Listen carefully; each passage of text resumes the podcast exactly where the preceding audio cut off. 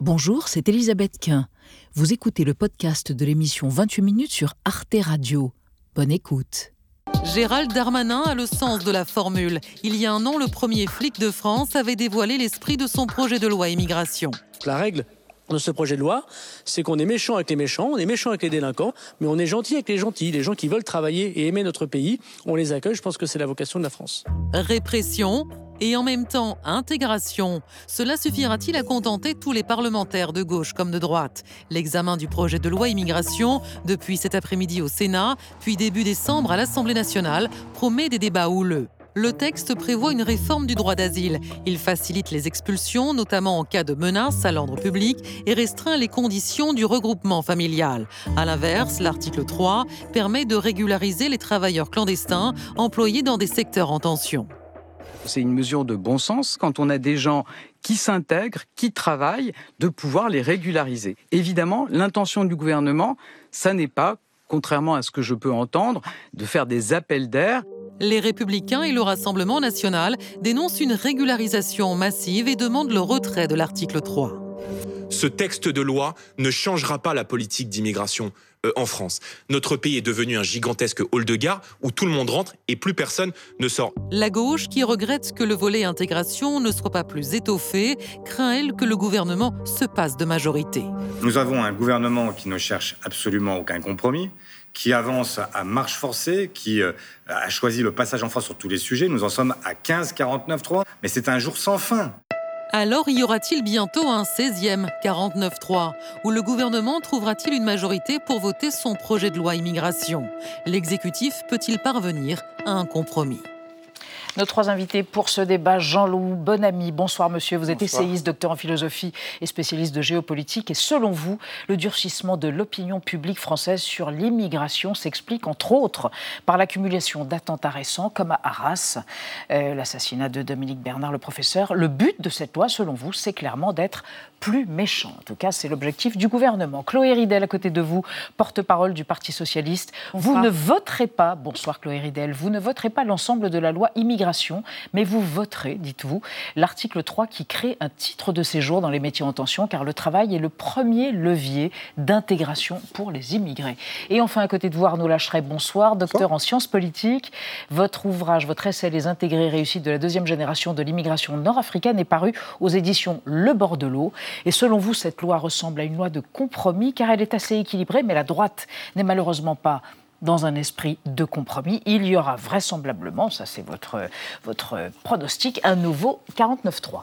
Et on démarre avec euh, le chiffre du jour. 78% des Français qui euh, s'estiment suffisamment informés de son contenu eh bien, sont favorables au projet de loi euh, d'immigration du gouvernement, selon un sondage du Figaro du 1er novembre dernier. Une majorité de Français est même favorable aux mesures plus dures proposées par la droite sur la fin de l'aide médicale d'État, par exemple. Plus surprenant peut-être, ce soutien dépasse les clivages politiques. Selon un autre sondage du Parisien cette fois, les électeurs de gauche sont favorables dans les grandes lignes à ce projet de loi. Arnaud Lachery, c'est un grand changement quand même. L'opinion globalement s'est durcie, une majorité désormais pour un tour de vis. Un tour de vis, euh, oui et non. C'est-à-dire que ce projet de loi peut être considéré comme un tour de vis. Il répond surtout à une situation de l'immigration qui, euh, qui s'est un peu emballée ces dernières années. On passe de 7 à 10% de population immigrée en France en, 5-6 ans à peine, mhm. euh, voilà, avec une, avec une forte hausse ces dernières années.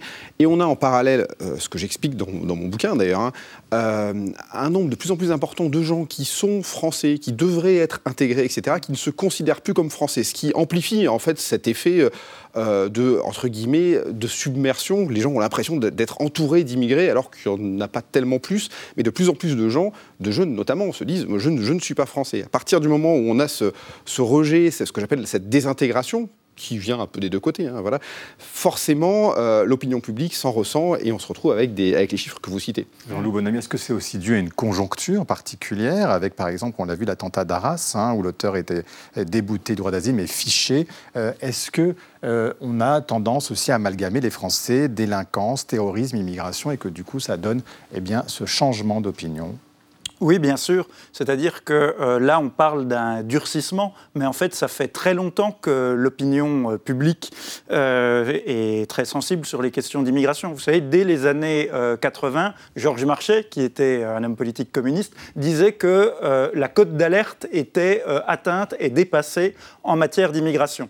Et simplement sur cette question absolument fondamentale, puisqu'elle a des répercussions sur le quotidien des Français, les Français n'ont jamais été consultés directement, par exemple par le biais du référendum pour savoir quelle euh, politique migratoire il voulait. Et ce qu'il voit, il voit bien les difficultés causées par l'immigration, à la fois euh, euh, dans les chiffres, également sur le terrain? C'est quelque chose qu'il voit au quotidien. Il voit les problèmes d'assimilation, les problèmes culturels, les problèmes sécuritaires que peut poser l'immigration. Et surtout, il voit bien cette accumulation d'attentats terroristes, où là, le lien est toujours très net avec l'immigration, mais il est même devenu spectaculaire dans le cadre du dernier attentat en date, euh, l'attentat d'Arras, puisque euh, là, on avait une personne qui avait été fichée, qui était fichée S, mais qui n'était pas euh, expulsable, et même qui préalablement aurait dû être expulsée.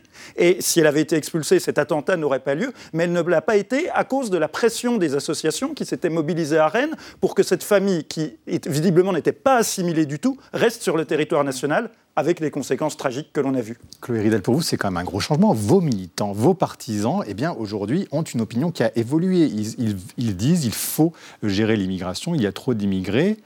Pour une bonne partie de la gauche, c'est un gros changement. Et vous, avez-vous changé? Ah non, pas du tout. Nous, on a un projet qui est clair et d'ailleurs qu'on a rappelé euh, euh, ces dernières semaines. Quel est-il? Déjà, au-delà des amalgames et contre euh, l'agitation des peurs, il faut rappeler les faits en matière d'immigration. Nous, nous ne, vivons pas de submersion ou d'invasion migratoire comme on entend euh, l'extrême droite et la droite le répétaient à longueur de journée. En réalité, il y a 10% d'étrangers en France. Nous délivrons 250 000 titres de séjour par an, ce qui est hmm. moins euh, que, 320 000 en 2022. que les pays européens de taille équivalente. Mais par exemple, au Royaume-Uni, c'est 700 000, l'Espagne, 400 000, l'Italie, la Pologne, c'est 700 000 aussi. Donc, il n'y a pas de submersion migratoire. Nous, nous disons qu'il y, a il y a une crise de l'accueil. Il y a une crise de l'accueil, il y a une crise de l'intégration. Et le fait que nous rendons la vie des personnes étrangères qui sont sur notre sol la plus difficile et de toujours plus difficile, mmh. eh ben, nous perturbons leur intégration et nous créons du chaos euh, dans la migration. Et donc nous, nous voulons remettre de l'ordre dans les politiques migratoires, nous voulons planifier ces politiques migratoires et nous voulons euh, que l'intégration des étrangers se passe mieux. arrêtons de leur compliquer la vie et les intégrer par le travail d'abord. C'est pour ça que nous sommes favorables à la mesure qui consiste à euh, régulariser l'ensemble des travailleurs. Nous aurions souhaité d'ailleurs que cet article 3 soit plus large, pas juste pour régulariser les travailleurs des métiers en tension, mais tous les travailleurs euh, sans papier, par la langue, par l'éducation civique, alors que cette loi, en réalité, elle va contribuer à aggraver la situation parce qu'elle va contribuer à encore plus euh, compliquer la vie euh, des personnes étrangères sur notre sol qui tentent de s'intégrer. Quand vous évoquiez le fait que nous empêchions l'intégration, euh, je voyais votre voisin sourire, l'air un peu interloqué. Vous voulez réagir? Ben, disons que la notion d'intégration, déjà, il faut, comprendre ce que ça veut dire. L'intégration, pour l'administration française, elle s'arrête à l'acquisition de la nationalité française on n'a plus à s'intégrer. D'ailleurs, les personnes que j'ai interrogées dans le cadre de mon livre me disent Mais nous, on est nés françaises, on est de la deuxième génération, donc nous n'avons pas à nous intégrer. Mmh. Euh, l'intégration, il faut revenir à sa définition sociologique, je pense. C'est quelqu'un d'un groupe minoritaire qui veut entrer dans le groupe majoritaire le groupe majoritaire ne lui ouvre pas forcément les bras et donc il doit, il doit acquérir des codes, des attitudes, des valeurs pour pouvoir évoluer euh, tranquillement dans ce, dans ce groupe, dans cette société majoritaire. Mmh. Et, euh, et, en France, c'est ce qui se passait jusqu'à jusqu'à un certain moment, jusqu'à jusqu'au chômage de masse. Sauf que là, on arrive, et là, euh, vraiment, on arrive à, euh, ces fameux métiers en tension, on arrive à justement une situation qui ressemble euh, au plein emploi, voire, en tout cas dans les métiers en tension, dans les métiers peu qualifiés, on a des personnes qui sont prêtes à y travailler et qui y travaillent déjà, sauf qu'ils sont en situation complètement irrégulière. Donc il est nécessaire, il est nécessaire selon vous cet article 3 Et justement, ces régularisations sur les métiers en tension, rappelons-le, le BTP. Je suis pas persuadé. Je, je, suis pas persuadé de ça. je pense qu'il faut en effet qu'on autorise de nouveau l'immigration économique. C'est-à-dire que quelqu'un peut aller dans une ambassade de France et dire voilà, il y a une liste de métiers en tension, je sais faire ça, et il a un employeur en avant D'arriver sur le avant d'arriver. Avant, d'arriver, sinon c'est une prime à, l'entrée illicite. On tue des gens en faisant ça. Il ne faut pas oublier que euh, en donnant ce signal, on pousse des gens à aller sur un, sur un canot pneumatique, à se noyer et à mourir. À partir de, à partir de là, c'est quand, même, quand même compliqué. Il y a un vrai, un vrai dilemme éthique par rapport à ça. Ça, c'est le fameux, euh, le fameux discours de l'appel d'air qui est totalement faux, parce qu'en réalité, euh, les gens qui partent de chez eux, c'est jamais par plaisir, et ils le font parce qu'ils n'ont pas d'autre choix. Donc, ça n'est pas parce que vous faites bouger telle ou telle loi. D'ailleurs, ils n'en ont pas souvent euh, la connaissance. Refuser de régulariser des gens qui travaillent, qui payent des impôts, qui veulent s'intégrer et qui, faute d'avoir des papiers, ne peuvent pas acquérir de logement, sont à la merci de leur employeur, c'est une honte en réalité. C'est quelque chose que nous aurions dû faire il y a bien longtemps déjà.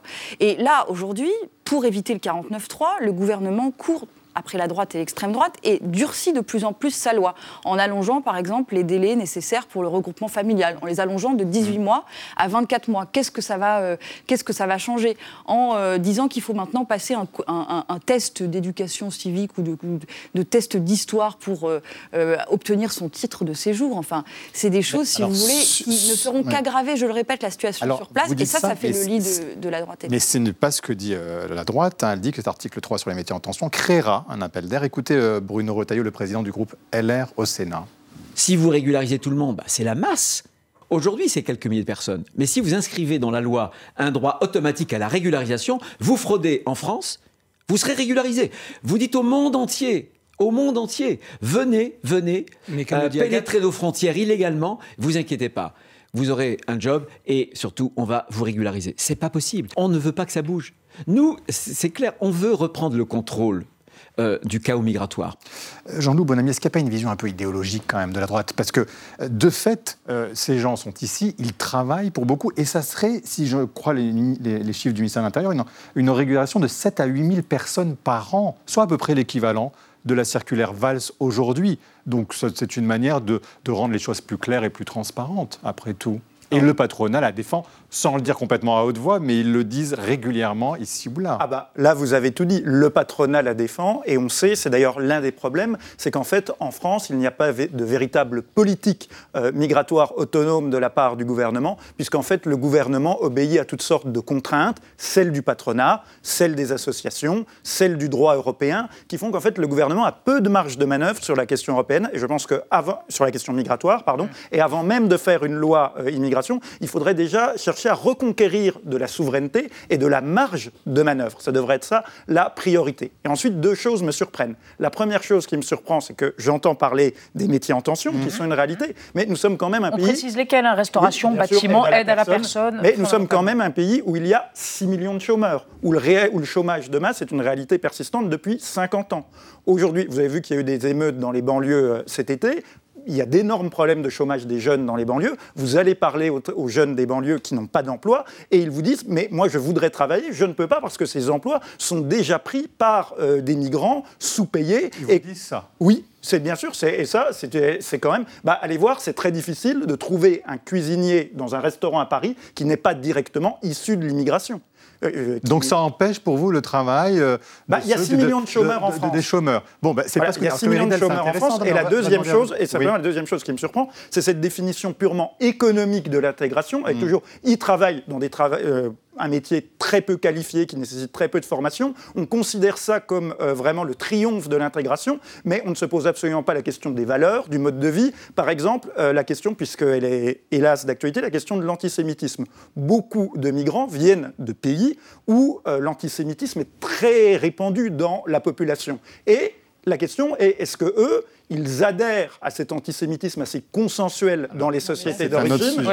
Oui. là c'est. Non, il y a beaucoup de. Bon, non, mais ils adhèrent aux valeurs de la laïcité. Culturellement, et alors, je ne dis pas du tout que ces migrants sont antisémites, mais je dis qu'ils viennent de pays où l'antisémitisme est très banalisé. Et donc, est-ce qu'à un moment, on leur demande, vous, en termes de comportement, de valeurs, de respect du mode de vie français, c'est un sujet et qui est donc, soulevé on ne peut pas tout réduire à l'économie et au travail. C'est pas rien sur l'économie, Chloé Mais il y a cet argument-là. Il y a la question des modes de vie, des valeurs, de la culture pour l'instant, sur l'écononomy, parce que c'est intervenir au cœur de ce sujet. Donc, revenons sur la loi, parce que c'est ce qui nous concerne aujourd'hui dans ce débat. Chloé Ridel, est-ce qu'en effet, l'article, l'argument selon lequel eh bien, ils prennent le travail de, chômeurs français, eh, qu'est-ce que vous répondez à cela? Non, parce que c'est un problème beaucoup plus large, si vous voulez. C'est des problèmes de formation, euh, le fait qu'il y ait tant de gens qui aient du mal à accéder au travail, c'est parce qu'ils sont très éloignés de l'emploi. Enfin, c'est le, fait d'empêcher de, les, les migrants de venir ne va rien changer à cela. Mais je voudrais aussi parler d'une autre mesure qui me semble d'une indignité totale. Euh, apportée encore une fois mm. par la droite dans ce projet de loi, qui est la suppression de l'aide médicale de l'État, mm. l'AME, qui, qui représente 0,4%. On va en parler des dépenses. On va en parler dans un instant parce qu'on va réexpliquer à ceux qui ne sauraient pas exactement ce que recouvre l'aide médicale d'État. On va le faire de façon extrêmement technique grâce à vous, Anne Ndiaye. Vous, vous réagirez tout à l'heure, Arnaud Lacheret. Donc l'aide médicale d'État, eh c'est une aide sociale qui a été créée en 2000 sous le gouvernement Jospin et qui donne droit à une prise en charge à 100% des soins médicaux et hospitaliers pour les immigrés sans papier dans la limite des tarifs de la sécurité sociale. Alors, plusieurs critères pour en bénéficier. Être présent en France depuis au moins trois mois, avoir un revenu mensuel inférieur à 810 euros par mois pour une personne seule, remplir un dossier bien sûr. Et puis une fois l'aide accordée, elle est valable un an. Une nouvelle demande doit donc être demandée, déposée chaque année pour continuer à en bénéficier. Donc aujourd'hui, cela concerne 400 000 personnes pour un coût total de 1,2 milliard d'euros. Vous le disiez tout à l'heure, c'est 0,5% des dépenses publiques de santé. Et donc c'est cette mesure précisément que la droite envisage de supprimer au profit d'une aide médicale d'urgence avec un périmètre plus restreint et donc moins de bénéficiaires. L'aide médicale d'État est aussi dans le collimateur de l'extrême droite. Le président du RN, Jordan Bardella, déclarait l'année dernière à ce propos, je le cite, La France n'a pas vocation à être un guichet social pour la terre entière.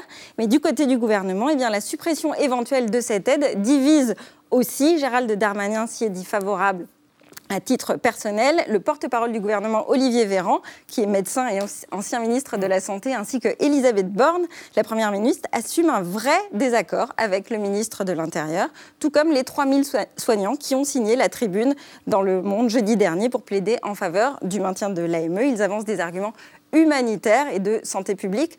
Euh, Chloé Ridel, est-ce que notre système de santé est vraiment trop généreux euh, en faveur des, sans-papiers Pas du tout. Comme vous l'avez dit, l'aide médicale d'État, c'est 0,5% des dépenses de santé en France. C'est un chiffre qui reste stable euh, au cours des dernières années, bien que la droite et l'extrême droite disent que ce budget explose. Ça n'est pas vrai. Et le supprimer serait non seulement immoral et entraînerait potentiellement un désastre humanitaire, mais est aussi contre-productif sur le plan de la santé publique et même des finances publiques. Parce que si vous ne prenez pas en charge des personnes qui en ont besoin, euh, sur la médecine de ville. Après, leurs pathologies peuvent s'aggraver et, in fine, ça nous coûtera, euh, encore, ça nous coûtera encore plus cher. Et je veux dire que, effectivement, vous l'avez souligné, même des gens dans le gouvernement s'y opposent, mais tout le corps médical y est opposé. Pourquoi?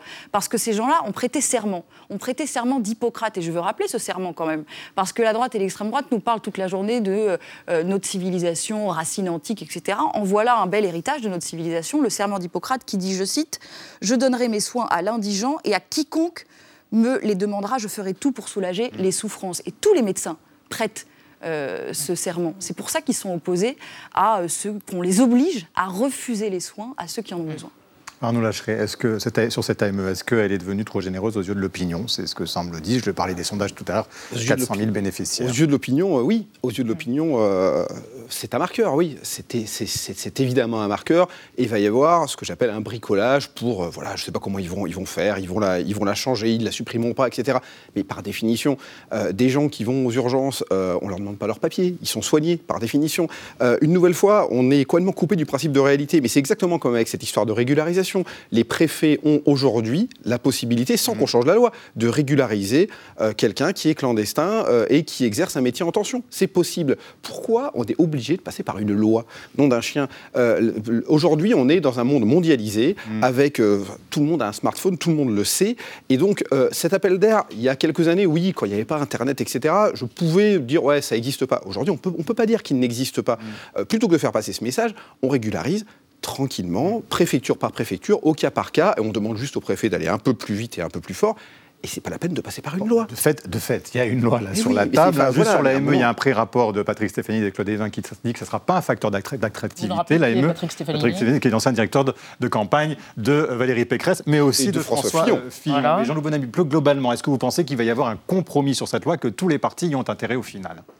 Euh, pas forcément. ça dépend. Voilà, ça dépend euh, de l'évolution de, de l'évolution de la situation et du rapport de force euh, politique. Mm. Et en tout cas, on voit bien que ce qui crée la difficulté, c'est justement la question des métiers en tension. Mais euh, pour répondre également euh, sur l'AME. à l'article 3. Oui, pour répondre précisément sur la question de l'AME, la suppression de l'aide médicale d'État, telle qu'elle est proposée là par ceux qui la souhaitent, n'entre absolument pas en contradiction avec le serment d'Hippocrate, puisqu'il ne s'agit pas de laisser agoniser les gens, puisqu'il est prévu de, lui remplacer, de la remplacer par une aide médicale d'urgence ou en cas c'est quoi bah, Dans un certain nombre de cas d'urgence, par exemple, où, l'intégrité physique de la personne est en danger, on interviendrait. Mais, il, y a toute une série, il y a toute une série de soins qu'on dispense aujourd'hui gratuitement et qu'on pourrait soit ne plus dispenser, soit tout simplement les facturer. Si demain je vais aux États-Unis, qu'il m'arrive euh, quelque chose, même si je suis en situation régulière, et d'ailleurs même si je suis citoyen américain, on me fera euh, payer. Alors moi justement, je suis pour un modèle français où on ne fait pas payer les gens, mais pour pour l'État-providence. Donc pour l'État-providence, mais pour deux types de personnes. D'une part mm. pour les citoyens français, sans distinction d'origine, et d'autre part pour les immigrés en situation régulière. Vous mais des gens qui sont entrés irrégulièrement et qui séjournent illégalement sur le territoire français n'ont pas à bénéficier de soins gratuits dans un périmètre On vous a entendu.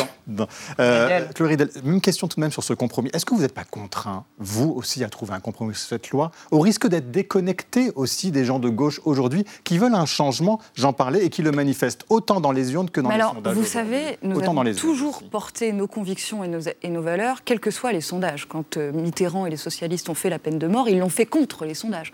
Donc ça n'est pas les parce élections que aussi qui vous ne portez ça n'est pas, ça n'est pas, ça n'est pas parce que les sondages disent ci ou ça que nous allons renoncer aux convictions qui sont les nôtres. Nous pensons que cette euh, loi et la tournure qu'elle prend, déjà le projet de loi était déséquilibré au départ, mais là il le devient de plus en plus, ce qui nous empêche totalement de le voter. Et nous pensons que les mesures qui sont sur la table vont contribuer à aggraver encore plus euh, le chaos que vivent les personnes euh, étrangères dans notre pays et va compliquer encore plus leur intégration. Et c'est précisément ce que recherche l'extrême droite et la droite. C'est pour dire, regardez toute cette pauvreté, ces gens qui ne sont pas intégrés, on mm. ne peut plus accueillir. Donc c'est un cercle vicieux.